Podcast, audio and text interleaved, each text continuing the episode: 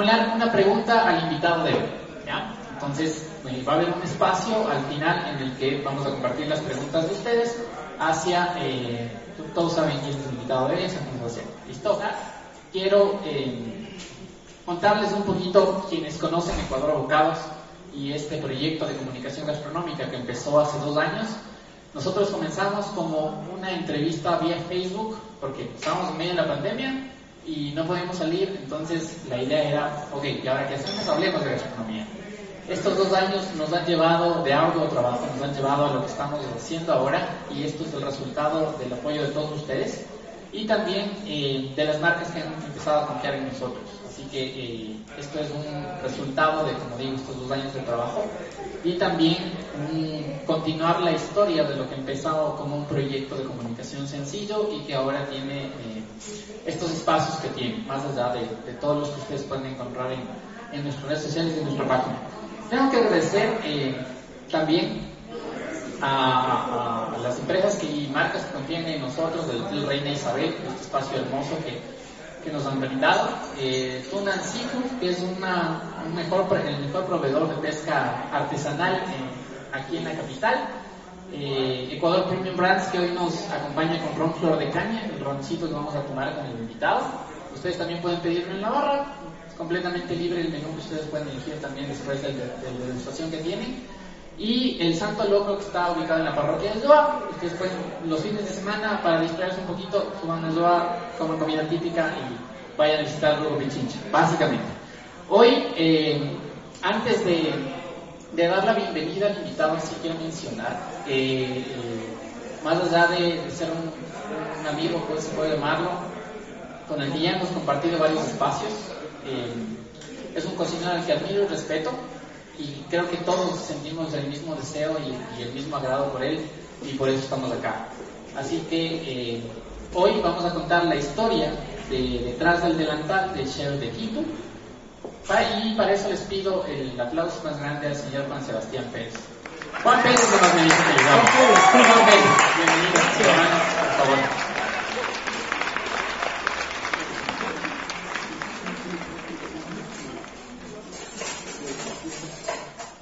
¿Chef o cocinero? Primera pregunta. Cocinero. ¿Y por qué? Eh, porque la parte de la artesanía, de la sensibilidad, del estado de vida, del estilo de vida, del estado emocional de un cocinero eh, tiene que fusionarse con la parte administrativa que entendemos por chef, pero con el contexto de, chef en traducción francés, jefe, puede haber chef en todo, en todo lado, ¿no? Entonces tienen que funcionar las dos cosas de, a la par, pero a la una puedo renunciar o hacer pausas y a la de cocinero, no, me sigue, me sigue todo el tiempo. Ya. Estás pensando siempre así. Para eh, quienes eh, no somos, la mayoría de aquí somos del gremio gastronómico, hay una, eh, una pelea, una disputa, digamos, entre cómo nos llamamos cocineros o chefs. Entonces, por eso, por eso hice la primera pregunta en Quito. ¿Cuántos años vamos de Quito ya? Eh, ocho, ocho años de Quito. ¿Cómo te ha ido en esta aventura? Me ha ido bien, suspiro un poquito porque ha habido momentos, ha habido etapas, y lo más lindo de esta etapa, de este proceso, de todo el proyecto, es que en el lugar, que, en el local, y el lugar, que es el cuarto, que menos esperanza tenía que funcione, que entré con total resignación, con la cabeza abajo, con eh, básicamente la mentalidad de vivir un día a la vez, es el local y el espacio que más nos ha dado, tanto en lo tangible como en lo intangible. No hablo de millones y de un negocio eh, bollante, sin embargo puedo hablar de un espacio pequeñito de cinco mesas que nos asentó muchísimo en la convicción, en la filosofía del trabajo, y también nos generó los recursos necesarios para superar todo lo que estaba pendiente desde la pandemia. Y la mezcla de todas estas emociones y la habilidad de entender la diferencia entre trabajo duro y trabajo inteligente nos ayudó muchísimo a, sentir todo este amor, este carisma, este, este deseo profundo de compartir nuestra propuesta con, más libertad. Ahora, las ideas y las propuestas son tienen que sostenerse. ¿Cómo has logrado sostener ocho años en un restaurante en medio de dos años de pandemia, de un país que cada dos años nos paraliza completamente? Acabamos de pasar crisis de paralizaciones. De una vida fuera de la cocina, vienes de una experiencia un poquito personal, no lo voy a probar, pero que, también te paraliza como profesional. ¿Cómo aguantas ocho años en un restaurante así? hay, siempre hay convicción. Y creo que eh, en el fondo de los, de los problemas y, y en, la, en la desesperación, siempre sabes que todo va a estar bien en algún punto. Esa convicción de que todo va a estar bien, de que en algún momento las cosas se van a dar, eh, te permite seguir al siguiente, levantarte, volver al siguiente día y volver a hacer las cosas bien. Pero para acelerar un poco el proceso y llegar a esa meta, yo creo que hay gente que se compromete con el proyecto que no siente las mismas angustias que tú. Porque no tiene responsabilidades. También los proveedores, también los clientes. Y hay gente cercana. Y, te digo, muchas veces nos ha tocado abrir el restaurante con una persona. Ah, voy a cenar. Bueno, tal vez es una persona que, que nos va a enseñar algo. Tal vez es una persona que nos va a dejar algo más. Es una semilla puesta vamos a hacerlo como si fuera el último servicio, como si fuera el, y con ilusión del primero. Y empiezas a, ir en una rueda de, de automotivación. Sentía realizado por tener finalmente en media pandemia el restaurante ocupado. Y un par de reservas que llegaron, me escribieron, yo no los pude manejar y no me quisieron esperar y se sintieron un poquito rechazados no pudieron entrar al restaurante. Yo creo que eso fue una de las cosas más difíciles para mí, como la misión de, poder complacer. Y dentro de lo positivo, lo que más me gusta del restaurante, realmente me, me, encanta, es que la gente que está ahorita ahí entró sin idea de lo que iba a hacer. Se contagió del espíritu, de la dedicación, de la disciplina, de, inclusive de la delicadeza en la mano, de la artesanía. Y ahora están haciendo cosas increíbles. Allá temperan chocolate perfecto. Está genial. O sea, ver esa evolución en las personas que no necesitan eh, una capacitación de dos años, ¿no? Un curso, realmente pasa. Un curso eh, académico, sino que por necesidad, hay los apuros, tal, y llegan media hora antes y empiezan. A mí me motiva me motiva, porque vuelvo al tema, ¿no? Tú vienes con una capacidad limitada. Tú, yo, todos, como seres humanos, tenemos una capacidad limitada. Y te das cuenta que la persona más sencilla, humilde, que solamente quiere lavar platos porque también tiene su necesidad, su, su familia, se exige un poquito más, termina un poquito antes lo que estaba haciendo, quiere observar lo que está, se aplica y abre esa capacidad tú te das cuenta y dices, yo no puedo ser tan soberbio de, de no evolucionar si es que él está evolucionando primero. Y ese, eso para mí es, es, un, es un, combustible dentro de lo que, de lo que ha, sido la vida en el restaurante. Lleno de experiencias, a la final. Todos los días, todos los días. Cuando mi guagua va al restaurante, eh, a los chocolates, se prueba, está bien, y para mí también es una experiencia, porque cuando está feo no se come, y hay, hay un montón de información también ahí de los sentimientos. Yo creo que el restaurante perdería su, su, magia si es que se apaga la parte emocional. ¿Ok? Dentro de todas estas experiencias que mencionas, eh, dentro del día a día en tu restaurante, pero llevar Ecuador a Madrid Fusión, por ejemplo, ¿cómo fue esa experiencia? Ese día fue genial. Eh, finalmente llegó el pescador. No llegaba, no llegaba. Tú estabas peleando por eso.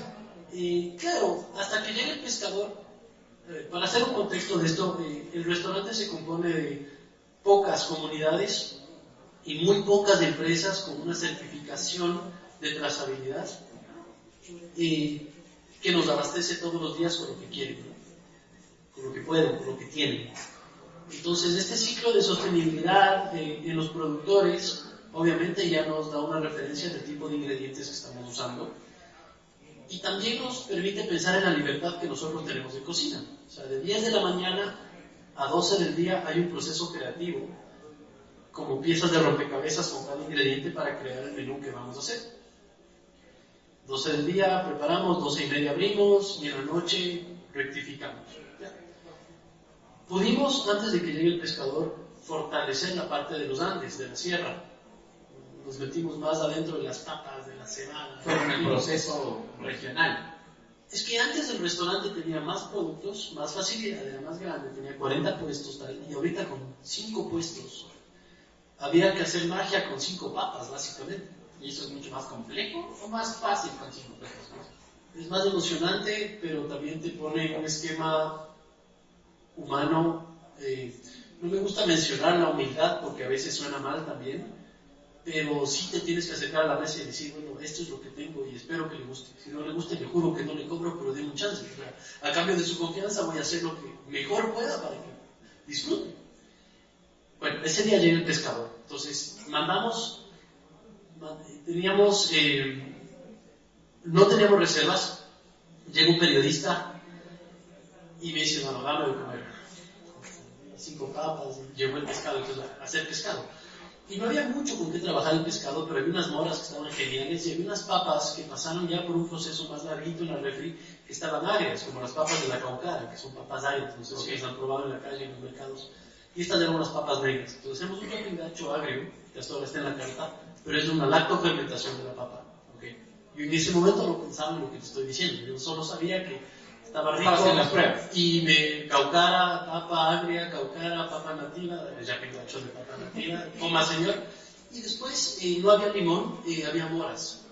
Y las moras son ácidas. Y combina muy bien con el pescado. Entonces hago estas láminas de pescado que estaba fresquito, le pongo su buen platito con hielo, pongo un cevichito con mora. Y la cosa saltó. Porque ya era un tema de producto combinado fresco, de buena calidad. Y esto empezó de alguna manera a generar un, eh, un mensaje en común entre no solamente el periodista, porque cuando va el periodista es un cliente más que me va a enseñar muchas cosas, por supuesto, pero empezó a demostrar que había un manejo respetuoso al producto y que en ese año eh, me imagino que la organización de Madrid Fusión buscaba el tema de sostenibilidad y ser recursivos porque estábamos en junio del 2021, donde todavía había un montón de restricciones, sobre todo económicas, en, la industria. Seguíamos en medio Y la industria rota por completo. Entonces, eh, el mensaje fue básicamente apuntarle a la diversidad bien manejada, a la planificación y presentar un menú de degustación que tenga cierto grado de sensibilidad y de experiencia. Dos días después me escribieron diciendo, te vamos a invitar a Madrid Fusión, bienvenido. Yo todavía no me lo creía, hasta obviamente hasta que termine mi ponencia. Pero así nomás, claro, ya hacía mis amplas de mi mesita, así. Y el tipo al lado con su séquito de cocineros, y yo ahí con las uñas sucias picando perejil todavía. Pero, como ya tenía todo este, esta, a ver, yo no fui con la, con la intención de llegar eh, modesta y, folclóricamente lo menciono, no es que llegas puesto así el, el, ponchito y dices, bueno, soy de Ecuador, soy de los Andes, con todo el respeto que merece esta cultura, ¿no? Yo llegué como, ya, aquí estoy y vamos a comer. Y no tenía que inventarme nada, tenía que contarles lo que yo hacía. Y eso fue, eso fue fundamental. ¿Y el resultado cuál fue? Para quienes no se han enterado, para quienes tal vez no, no supieron que Juan Sebastián estaba en, en discusión, ¿cuál fue el resultado? me premiaron como una de las mejores ponencias del Congreso. Tuvimos cinco de esa mención. ¿Cómo se siente? Se siente bien, pero no es nada que te cambia, a ver, te da seguridad, te cambia la vida y todo, pero eh, prefiero no, no andar mucho en el tema porque desde aquí no hay tanta, eh, tanta expectativa todavía. Eso es parte de, iniciar, ¿ok? De iniciar. Yo estoy seguro que llegarán personas que ya en el camino entenderán mucho más lo que esto significa y nos promocionará mucho mejor. Eh, yo lo tomé como un día de trabajo, okay. como un servicio con toda la dedicación y dio sus frutos. Por un lado fue eso y por otro lado se abrieron un montón de puertas con relaciones con cocineros de afuera. Entonces yo ser amigo, okay. porque los cocineros compartimos. Los cocineros no demostramos, los cocineros compartimos lo que tenemos. Chévere. ¿Qué definimos por respeto al producto? Que la, naturaleza es perfecta que un cocinero lo que tiene que hacer es eh, tratar el producto con la mayor delicadeza para no romper su esquema natural. Ya está, y a la naturaleza ya te da sabor, ya te da textura, ya te da color, ya te da, eh, inclusive eh, te alimenta con esos productos y el sabor va relacionado con la alimentación. Y transformarle demasiado nos pone a nosotros antes que la naturaleza y es ilógico. Ok. O sea, el respeto del producto viene básicamente de respetar lo natural, de asegurar que está. O sea, no le vas a servir una yuca cruda. No, pero, claro que pero mientras sepa yuca y esté agradable en el paladar, está bien. Porque eso es una yuca. Si no te gusta la yuca, usa camote. ¿Cómo compartimos esto con el público en general? Con la gente que está entendiendo y apenas aprendiendo a que existen otras opciones, otras propuestas gastronómicas. Eh, yo creo que el tema visual de los platos es muy importante. Pero una cosa es ver el plato en tu mesa antes de que lo vayas a comer y otra cosa es verlo en una foto. Y eso es ya el escalón 10 antes que el proceso que debemos tener. Y para mí el inicio de todo este respeto al producto son las técnicas de cocina tradicionales Después de entender las técnicas de cocina tradicionales, que están más o menos codificadas por los franceses, tenemos que pasar a las técnicas de cocina ancestrales que cada cultura tiene y se relacionan casi todas, ¿no? Cocinar, cocinar en leña, cocinar bajo la tierra, cocinar en un horno de barro, manejar como la temperatura para que eso funcione. Y después, obviamente, meter esta cuota de cocina de vanguardia que ya puede usar otros ingredientes y cambiar un poco si es que amerita. Entonces, en cualquiera de estas tres etapas, tú vas a encontrar real afinidad hacia lo, hacia lo que estás haciendo, te vas a enamorar del producto, te vas a enamorar del sabor de, esa receta y vas a encontrar la línea de trabajo. Y después vas a entender que no necesitas ser como todos, necesitas ser tú mismo. ¿Cuál es tu opinión sobre los foodies, los periodistas gastronómicos y la comunicación gastronómica actualmente en Ecuador? La gastronomía es un campo súper amplio, es una ciencia. Eh, mira, para poner una analogía, yo creo que hasta las madres de familia y las abuelas opinan de medicina. Así es. ¿Ok? Y todo el mundo tiene el derecho de opinar de cocina porque todos comemos. Criticar ¿Cuál es, es distinto. ¿Okay? ¿Ok? Criticar significa generar alguna reacción positiva en algo. Entonces, mientras más te critican, más les importas. Y eso es un tesoro, tener a una persona con afinidad a la gastronomía, sentada en tu restaurante, a veces en tu propia cocina, comiendo ahí, que te diga algo sí, algo no, a esto me gustó, es como tener una asesoría en 45 minutos. Son necesarios todos los elementos que nos vinculen a ser mejores profesionales. Todos. Con eso quieres decir que no todos los elementos de los que acabo de mencionar son precisamente algo que nos ayuda a mejorar. No. A ver, yo, puedo ser foodie y puedo ir a comer donde cualquiera de los chefs que, que existen. Puedo ser cocinero y también puedo hacer lo mismo. Yo voy a aprender y si es que de alguna forma tengo algo que opinar, lo puedo hacer y después es responsabilidad del cocinero si lo utiliza o no. Donde yo no creo que estoy de acuerdo, y no es por ser foodie o periodista o, o alguien vinculado a la gastronomía, sino como ser humano y profesional, es donde es cuando hay difamación, hipocresía y mentira.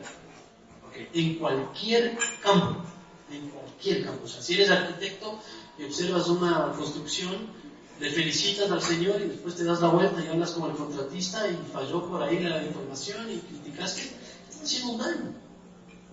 Estás haciendo un daño, ¿no es cierto? En cocina puede pasar lo mismo plato a plato. Pero eso ya es un tema personal, no es un tema profesional. Al ser un tema personal, ¿cómo manejamos esto?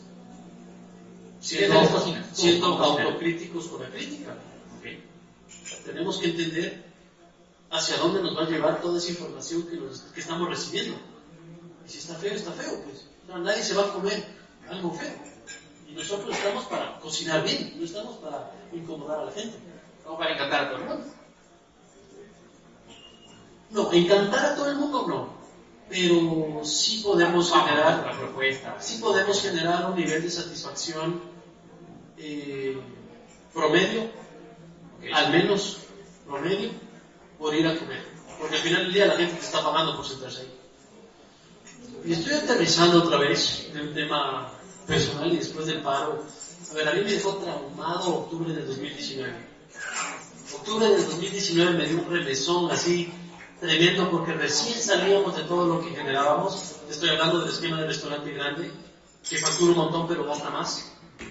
Y eh, en marzo empezábamos a salir de todo este pendiente, porque en octubre facturamos 70 dólares, dos tickets. Se acabó. Para marzo del 2020, después de octubre, empezábamos a salir y vino la pandemia. Y con esto que pasó recién me quedé igual un poco impactado y súper conservador. Eh, yo creo que hay que crecer lento, pero yo me reconozco en una posición no de crecimiento, sino de volver a empezar, de renovación. Eso de reinventarse me parece súper comercial ya. ¿no? Lo único que depara el futuro del Quito es bienestar para la gente que trabaja ahí, para mí, para mi familia, por ahora. Y Pablo, la próxima semana. Vamos a generar un foro para lograr materializar la trazabilidad, para, para, para demostrar que es real trabajar fuera de un sistema que no nos alimenta correctamente.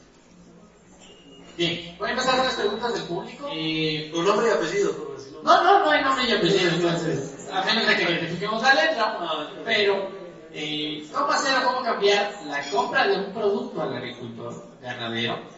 Eh. Pescadero, ¿ya? Eh, sí que se debe al intermediario, sí, que se debe. Viajando, viajando y conociéndonos. Yo voy haciendo eso 12 años. ¿no? Conociendo desde la fuente y generando cierta relación comercial saludable y con paciencia. ¿Qué consejo le dieras a un estudiante de primer semestre que inicia es la- a estudiar la carrera de gastronomía? Que pruebe todo lo que cocina.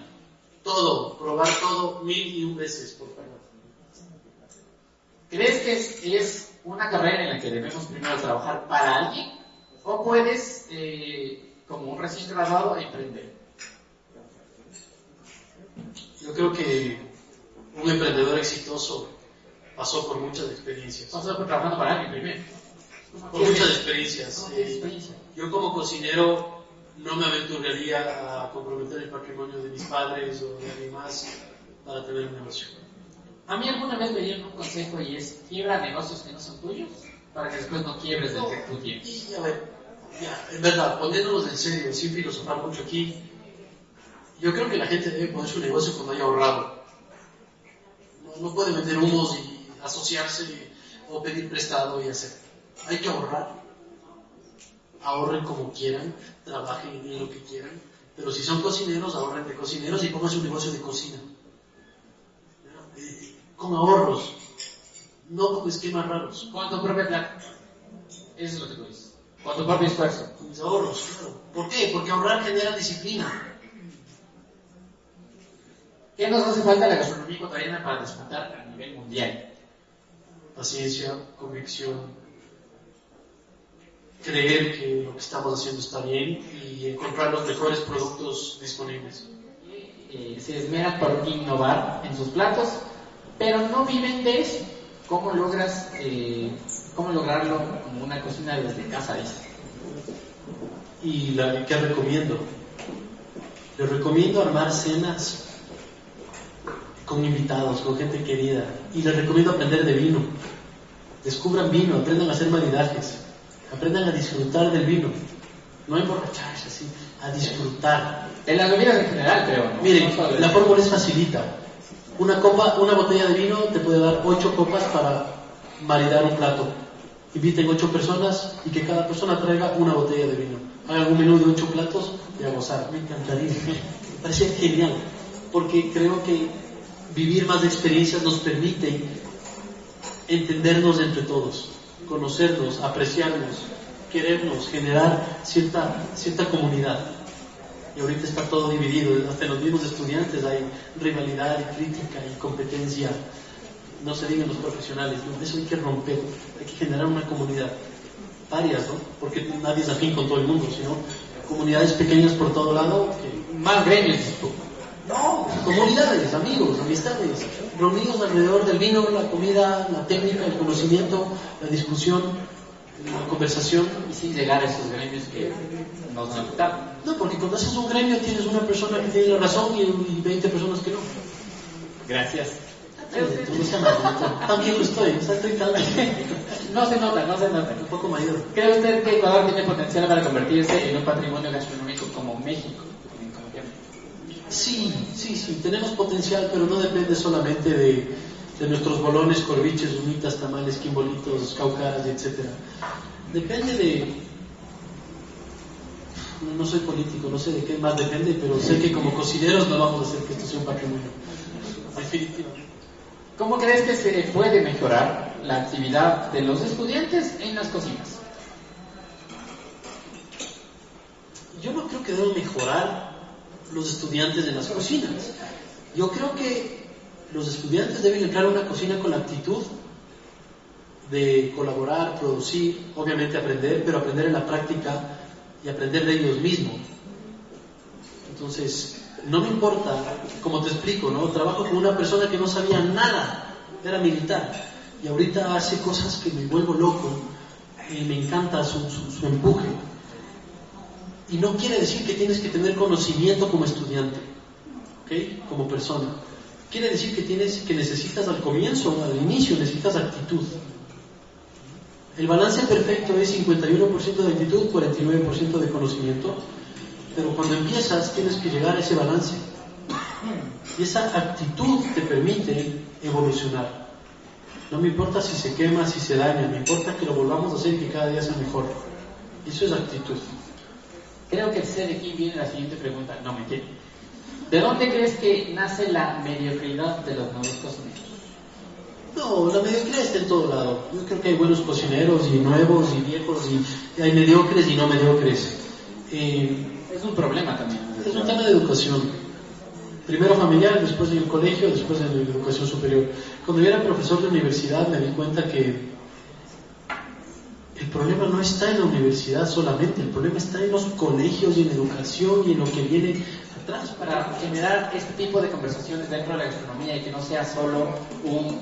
Eh, vamos a ver qué dicen estos manos, sino un, ok, voy a preguntarle a Juan Sebastián, a los futuros invitados que ya les, ya les iremos anunciando, eh, lo que mencionaba al principio, cómo sostener un negocio, cómo es este, esta vida de cocinero dentro de las cocinas tantos años, cómo manejar la vida personal y profesional, y sobre todo cómo disfrutar de nuestra gastronomía y entenderla. Mi hermano, yo te agradezco mucho. Muchas gracias a ustedes. Sí, yo para terminar diría que hay que pensar en pequeño pero actuar en grande. ¿no? Formas un esquema pequeño que lo puedas controlar, porque el que mucho abarca poco aprieta. En pequeño y actuamos en grande. Señores y señores, ha sido un gustazo compartir con ustedes este primer espacio detrás del dental. Mi hermano, saludcita. Salud. Nos vemos en el siguiente episodio, en el siguiente capítulo que tengo que mencionar es de finales de julio. Ya les vamos a ir contando quiénes son los, los próximos invitados. Eh, gracias por estar acá, por acompañarnos, amigos, familia. Eh, esto fue rol del Dental primer capítulo, el señor Juan Sebastián Pérez. Muchísimas gracias.